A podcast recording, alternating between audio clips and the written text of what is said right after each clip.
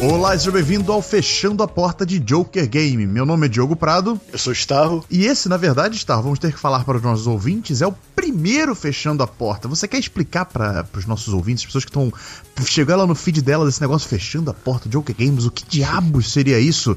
Explica aí para os nossos ouvintes do que se trata essa série. Podemos chamar de série Fechando a Porta aqui do Anigencast. Cast. Pois é, vai ser uma série de, de casts menores, uns mini-casts de certa, de certa forma, que a gente vai dar nossas impressões finais sobre séries que a gente já assistiu até o final da última temporada.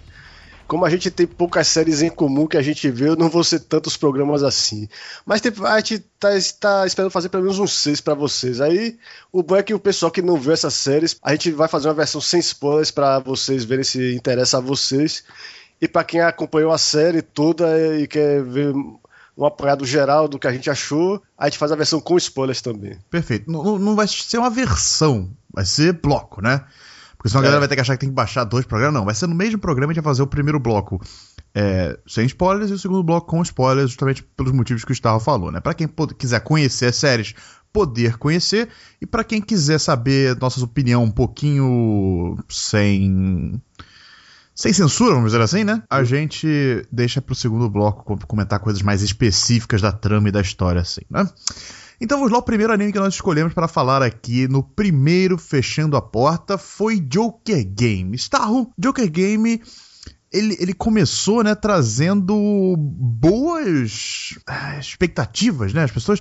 O primeiro, os primeiros dois episódios foram bastante interessantes. Relembra aí como é que foram os dois primeiros episódios pra galera. Ah, pois é, é, Talvez seja um pouco de elitismo da minha parte, mas eu sempre espero coisa muito boa de uma série quando eu vejo que é baseada num livro mesmo e não numa light novel. Muita gente achou e quando isso, eu vi que, é, Pois é, e o Joker Game é uma série de livros que se não me engano, o primeiro ganhou prêmios lá no Japão. Então uhum. a minha expectativa já estava lá em cima.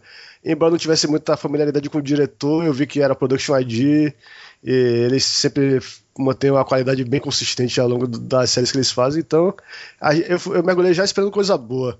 E é, o bom dessa série é que é uma série fora do normal que a gente está acostumado a ver. É uma, é uma boa ficção histórica não tem, digamos, é, superpoderes nem habilidades absurdas. Tudo na série, mesmo, mesmo que você fique impressionado com a capacidade dos personagens de planejar coisas, ela é bem realista. É uma série sobre espiões, e... né? É bom lembrar, porque a galera é, de repente é, não, isso, não tá é. ligado. É, uma série é. sobre espiões na, no período da Segunda Guerra Mundial, basicamente. Pré e durante a Segunda Guerra Mundial, não é isso? Isso. E é, a série é sobre uma agência de espiões fictícia que foi fundada no Japão para tentar é, equilibrar um pouco mais as coisas para o Japão, porque o Japão estava tendo estava bem atrás dos outros países em termos de espionagem e eles não percebiam, por exemplo, que as negociações eles sempre levavam a pior porque eles não é, porque as negociações verdadeiras aconteciam num, num nível mais alto, tipo um jogo que eles não sabiam que estava sendo jogado. E é, o nome Joker Game se você assistir aos dois primeiros episódios, você vai saber de onde é que vem isso e, e por que ele descreve tão bem a premissa da série. Mas, é, por, um, por outro lado, apesar de ser baseado numa série de livros, não é uma história contínua. E foi isso que meio que decepcionou a gente depois que a gente. é, Porque... Vamos explicar, só vamos explicar rapidinho é. o que aconteceu nos dois primeiros episódios e por que, que muita hum. gente comprou a ideia dessa série. É, a gente teve um pequeno arco de dois episódios, né? Em que um integrante do exército conhece um pouco mais a fundo a agência dele, passa a trabalhar para essa agência porque ele não se encaixava no exército, né? E executa uma missão lá e a agência dele consegue mostrar para ele que não são só os valores de honra e sabe e de defesa do império nipônico e tal que o exército pregava que fazem uma guerra ser ganha, né? Ele vê um outro lado da moeda através dessa missão que ele teve que participar junto da agência D. E a gente pensou que a série seria vista do ponto de vista desse cara, né? Uhum. A gente achava que ele seria o, o público, o espectador naquele universo. Só como o Gustavo falou, acabou que a série, na verdade, ela não tinha uma. não era uma série cronológica, ela tinha pequenos arcos ou até mesmo episódios isolados, né? É, os arcos mais longos só duram dois, duas partes. É, e as histórias é, fechadas que a gente vê de um episódio, normalmente cada uma é citada num espelho diferente da agência. E você conhece um pouco mais o espião de cada episódio, mas por outro lado, isso é outro ponto fraco da série. Os espiões têm personalidades muito parecidas umas com as outras, porque eles são, são caras que são muito bons em esconder o jogo, eles têm aquela poker face. Uhum ninguém sabe o que eles estão pensando, ninguém, é, eles, não, eles nunca é, deixam transparecer as motivações dele, e muitas vezes os episódios enganam até a gente. Tem alguns episódios que brincam com a nossa pois é. expectativa é. de quem é, o, quem é o espião, e na verdade não é o que a gente está pensando. E uma coisa que é interessante a gente observar, né, é que Cara, isso do ponto de vista da verossimilhança, né, e da ambientação histórica da coisa, faz todo sentido. Mas do ponto de vista narrativo, né, não ficou legal, porque a gente realmente não cria simpatia nenhuma com esses espiões. No máximo, algo muito superficial a cada episódio, né, como você falou, às vezes a gente até é, conhece um pouco mais dos espiões e tal, mas mesmo assim, nada muito a fundo. E é curioso como o cara que a gente menos esperava que fosse a pessoa com que a gente fosse mais se relacionar acabou sendo, né? Não quero dar muitos hum, é. spoilers é. aqui, mas não é, não é difícil de descobrir, né? Principalmente se você ver os primeiros episódios, você vê quem é a pessoa que tá sempre em todo episódio, basicamente, né? E isso foi uma coisa que me incomodou bastante, porque eu, eu gosto de, sabe, me relacionar com os personagens, eu gosto de sentir a história deles crescendo de alguma maneira. E eu não consegui isso em Joker Game, né?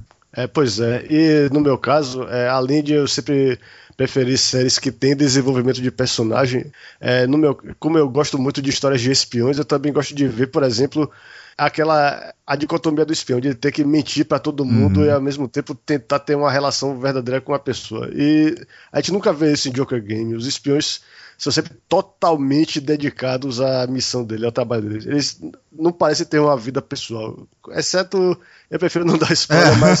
É... Falaremos sobre isso no segundo bloco. É, porque séries como. Séries americanas como The Americans, por exemplo, são, são abordagens que eu acho muito mais interessante da vida de espião. É, infelizmente, eu acho que o que aconteceu com o Joker Game, o que prejudicou a série, foi exatamente ela não ter sido vendida como algo episódico, entendeu? Ela acabou sendo vendida como uma história de espiões, assim, que provavelmente teria algum desenvolvimento de personagem ou algum desenvolvimento de plot, porque nós não temos nenhum desses dois é, nessa série, basicamente, tirando alguns subplots que a gente vai abordar no segundo bloco, para quem quiser, para quem já viu a série ou que não se portar com spoilers. Uh, e isso prejudicou muito porque criou uma quebra de expectativa muito grande do público espectador que acabou desenvolvendo uma antipatia pela série. A gente mesmo, sabe? Falou em vários momentos durante os anime clubs que a gente não. É, a gente tava vendo o Joker Game quase que. Ah, a gente tem que ver, né, pra falar sobre esse episódio na, na, na semana. Tem, tem que ver e tal. E isso não é legal, sabe? Quando uma série faz você se sentir assim, faz você não querer ver, ou então querer, sabe, esquecer que viu, sei lá, é, não é algo legal. Eu acho que isso acabou acontecendo com o Joker Game muito por causa da maneira como a série foi vendida pra gente. É, agora para não dizer que a gente só falou dos aspectos negativos, não, o, que, o, eu acho, o que eu acho legal em Joker Game, que vale a pena para quem gosta de série de espião, é que o livro, o livro e as histórias são muito bem pesquisadas. Uhum. Não só to, todo o contexto histórico de cada missão, mas, por exemplo, as técnicas que os espiões usam, uhum. o, os códigos que eles usam, é, os, até mesmo os objetos, como é que eles fazem para esconder informações e tal. Tudo isso é bem realista é bem convincente, não, tem, não é aquela coisa tipo James Bond com a tecnologia que ainda nem foi inventada. né? É, eu gostei muito disso, é verdade, foi bem lembrado. Tem uma outra coisa que acaba sendo um pouco forçada, né? Mas são casos isolados, mas no geral, realmente, cara, assim, a parte da espionagem, toda a ambientação histórica estão muito bem feitas. Pra, pra galera que realmente curte essa parte histórica da espionagem, vale bastante a pena assistir Joker Game, eu acho. É, é se você comparar Joker Game com outras séries é, episódicas, tipo Lupin, o ponto fraco é justamente isso. Séries episódicas costumam se sustentar porque você segue o mesmo elenco todo episódio. Uhum. Ainda que a história seja fechada, você pouco a pouco vai conhecendo melhor os personagens. Ou pelo menos você passa a curtir a companhia deles, mesmo é. que eles sejam arquétipos imutáveis, como os personagens de Lupin.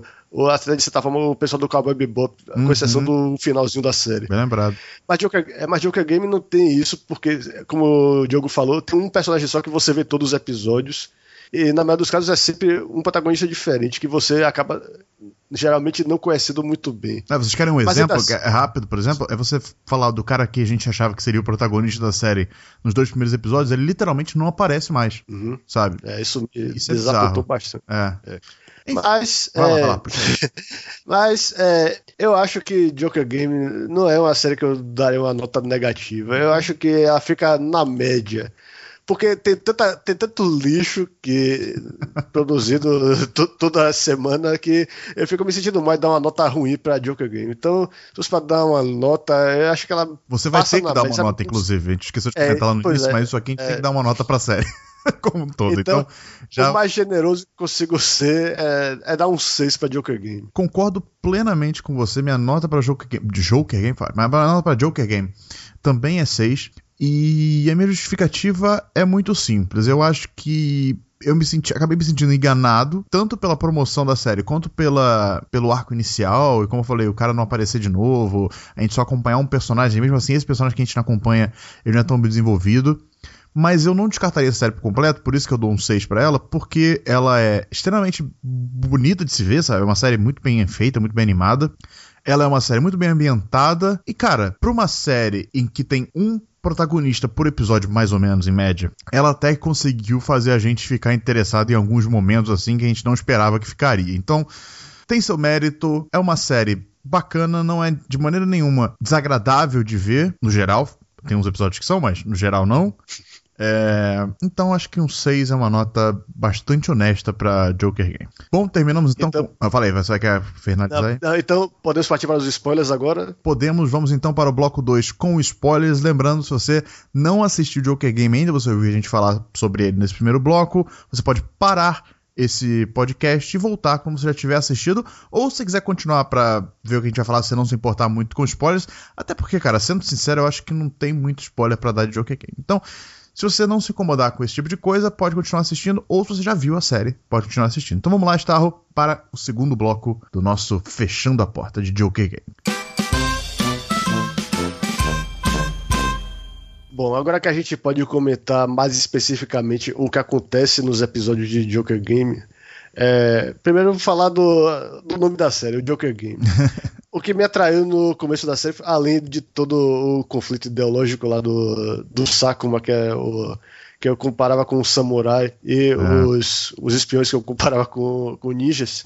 Eu gostava da ideia de que eles, eles jogam poker, mas ao mesmo tempo eles jogam um jogo paralelo no nível mais alto e que um fica tentando comprar a influência do outro. e a pessoa que tá jogando poker achando que isso tá é maneira. Que tá, é, isso, é, isso resume bem a série. Tem vários episódios que retomam essa ideia. E é isso que eu acho legal também de Joker Game. É uma série que eu acho que ela é, de certa forma, estimulante intelectualmente, mas em termos de drama, uhum. não estimula porque você não cria laços com os personagens. É, foi o que eu falei, cara. Ela é uma série que é muito bem ambientada, várias coisas, várias ideias que são mostradas nela são muito interessantes, mas do ponto de vista narrativo, falta alguma coisa, sabe? Falta uma conexão entre os espectadores e os personagens, que essa conexão é, é não existe, sabe? Como eu falei, o protagonista não o protagonista entre aspas, né, que a gente achou que era, ele não aparece no decorrer dos episódios, sabe? Em nenhum episódio ele não tem participação nenhuma. Vários outros também não tem participação nenhuma. Porra, um personagem, um deles morre no meio da parada e a gente meio que, sabe, não se importa com isso. A gente só, uhum. a gente só percebe que isso é um problema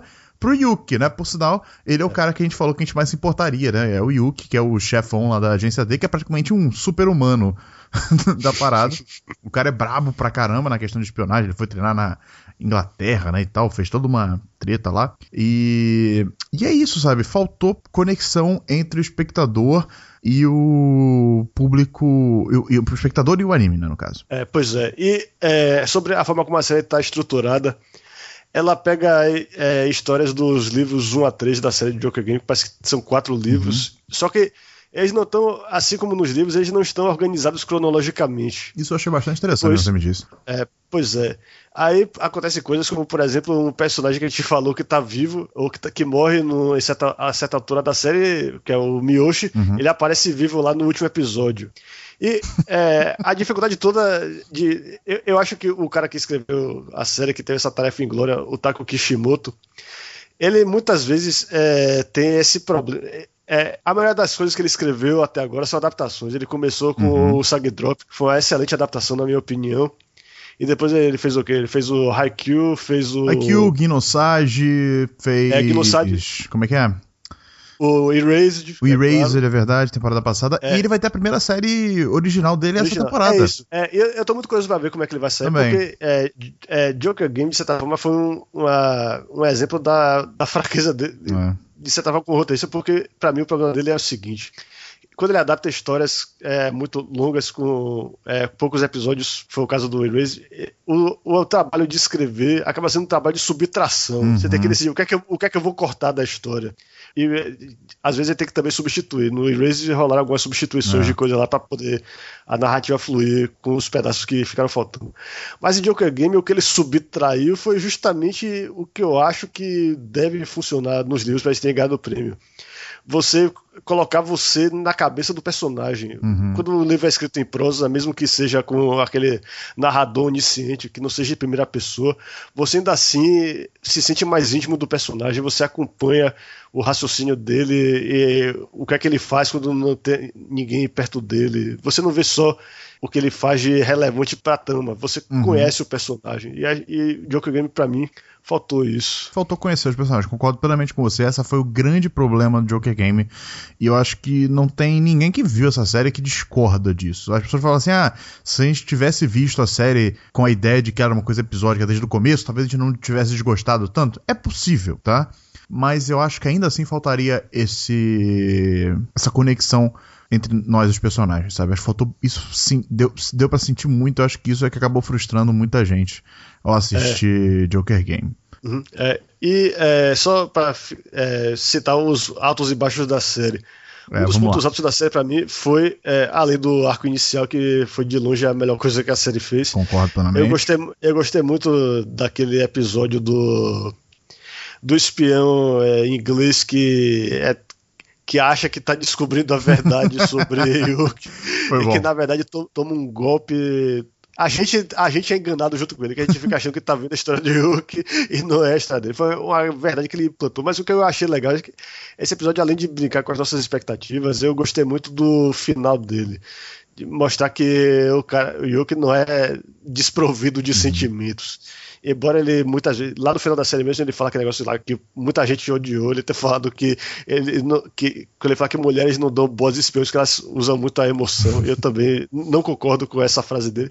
Mas você vê que ele dá só porque ele não dá valor à emoção no trabalho dele, não quer dizer que ele dá valor para emoções em geral para as pessoas. Essa, pessoas... essa parada não faz é... menor sentido historicamente não, mas... falando, porque tinha muitas espiãs é... mulheres. Mas tudo bem. Muitas, né? pois é. Então o que ele faz é você quer ser sentimento, você quer dedicar sua vida a outra pessoa, tudo bem, mas faça isso fora do nosso ramo de é, espionagem. É, pois é. Ele faz isso com um dos espiões da série, o. Como é o nome dele? O. É. O. O Nodeira. Como é, como é, o nome do cara? Aí, agora. O cara lá do, do, do é, final. É, o cara do final. É, pois é. Ele, ele faz isso com o cara do. Não vou me lembrar de jeito nenhum do nome dele agora. O Dagiri, lembrei. O Dagiri? Ele faz com, o, com o Dagiri no final da série e faz isso com esse espião desse episódio uhum. que eu falei. Ele deixa o cara votar pra esposa dele. Ele acaba com o trabalho dele, faz ele perder 10 anos de trabalho quando tira aquele anel com os micropontos lá, com o é. nome de vários mas ele deixa o cara ter. A, e ele percebe que realmente não foi 10 anos em vão. E esse episódio foi, para mim, um dos pontos altos da série. Agora, o ponto baixo da série foi quando eles fizeram dois episódios seguidos com a mesma história. Nossa, lembra? Quando... Nossa! Um é no barco, outro é no trem. Até as reviravoltas são iguais. Cara, eu achei uma e... É- cretinice. Tipo, ok, é. você quer fazer uma série episódica? Beleza, seja criativo em cada episódio para fazer a gente ficar atraído àquela série. Agora, quando os caras. Acho que, cara, aquele momento. Nossa, se eu reescutar o episódio que eu falei sobre esse, sobre esse episódio de. O, último. Opa, desculpa, na verdade, se eu escutar o Anakin Academy Club que eu falei sobre esse episódio de Joker Game, eu provavelmente estava muito frustrado naquele momento. Porque eu acho que foi esse aí foi o ponto em que eu falei, é, essa série não é boa, sabe? Tipo, porque cara, é, é uma sacanagem isso, brother. E não foi não foram episódios muito espaçados um do outro. Foi um seguido do outro ou foi um, acho que foi o episódio 3 e 5, não foi isso? Eu tava pensando mais entre os 5 e 6 ou 6 e 7, mas só eu teria não, que pescar, eu, eu, ter que pescar informação pra confirmar. Foram episódios ou seguidos um do outro ou apenas com um episódio no meio, se não me engano. Sim. E cara, e, e sabe o que é o pior? Sabe o que é o pior? Não é nem o melhor plot da série, sabe? Não é nem é. o melhor episódio que eles tiveram para repetir. Eles repetiram um episódio ruim. Porra, brother. Por quê? por que, cara, vocês fizeram isso? Sério, por que? Cara, concordo plenamente com você. Pior parte da série foi essa repetição de dois episódios. Não tem nem o é. que dizer. É, e eu tava curioso para ver como a série ia acabar, porque tava claro que ela não ia ter nenhum tipo de final que amarrasse pontas de todos os episódios numa conclusão coesa e tal. É. Mas o que ele acabou fazendo foi, de certa forma, até é, elegante. É pegar uma história que tivesse todos os espiões, uhum. ainda que a maioria deles em papéis bem breves é, mas mostrar que funciona de certa forma como final para a série, porque mostra o que acontece quando um espião sai da agência, hum. como é que termina a carreira de um espião da agência D. Mas só que eu já vi exemplos muito mais é, eficientes de séries que tem séries episódios que, não tem como fazer um episódio final de verdade, mas que fazem um final de jeito que, ok, isso não é um final, um uhum. clímax narrativo, mas me deixa com um sorriso no rosto e para mim isso resume a essência da série. eu já vi é, as duas primeiras séries de, de Lupin têm episódios finais fantásticos, uhum. que não são assim grandes, mas são isso que eu descrevi também é. O Pet Label, você sabe Pet Label, série de. TV? Lembro. Pois é. O fi... Tanto o final da série de TV quanto o final do OVA, que continua a série de TV, uhum. são excelentes exemplos para mim de como você contar uma história que não, que não acaba, mas que resume bem a série. Você vê, é. esse episódio é a essência de Pet Label. Você espera um clímax, né, quando você chega perto do final de alguma coisa. E esse clímax pode não ter uma conclusão, sabe? Pode não dar de fato um fim para todas as pontas soltas do anime, mas pelo menos ele dá uma sensação de que você chegou em algum clímax, né? Você chegou a algum clímax de alguma história. É. E, cara, se tem uma coisa que Joker Game não tem, é um clímax. Uhum. Infelizmente. Não tem nem o que dizer. Até aquela. A gente poderia pensar assim, ah, aquela, aquele mini arco lá, o Double Joker, né? Teoricamente seria o uhum. clímax da série, mas. Bitch, please. é, eles pegaram a ideia que tinha muito potencial. Podia até, até ser um arco de de cinco, seis episódios, você tem duas agências disputando, é. uma tentando sabotar a outra e tal, mas não. Você na verdade descobre que não é uma, que não tinha nem comparação entre as duas. É. E que o que parecia ser um rival, na verdade, era só um cara que, que tava num jogo que ele não compreendia, igual ao Sakuma no primeiro episódio. É, foi, é, começou na, no X e terminou no X também. Tipo, não mudou nada. Foi sem graça, eu acho, aquele, joker, aquele Double Joker, arco. É. Enfim. Acho que é isso aí sobre Joker Games. Tá, quer falar mais alguma coisa sobre essa série? É só pra. Eu, eu imagino que o pessoal que tá ouvindo a, a parte com spoilers deve ter ouvido a parte sem spoilers também, né? Suponho então, que sim. É, pois é, então não tem por que repetir. É uma série, é, é uma série que não, não é.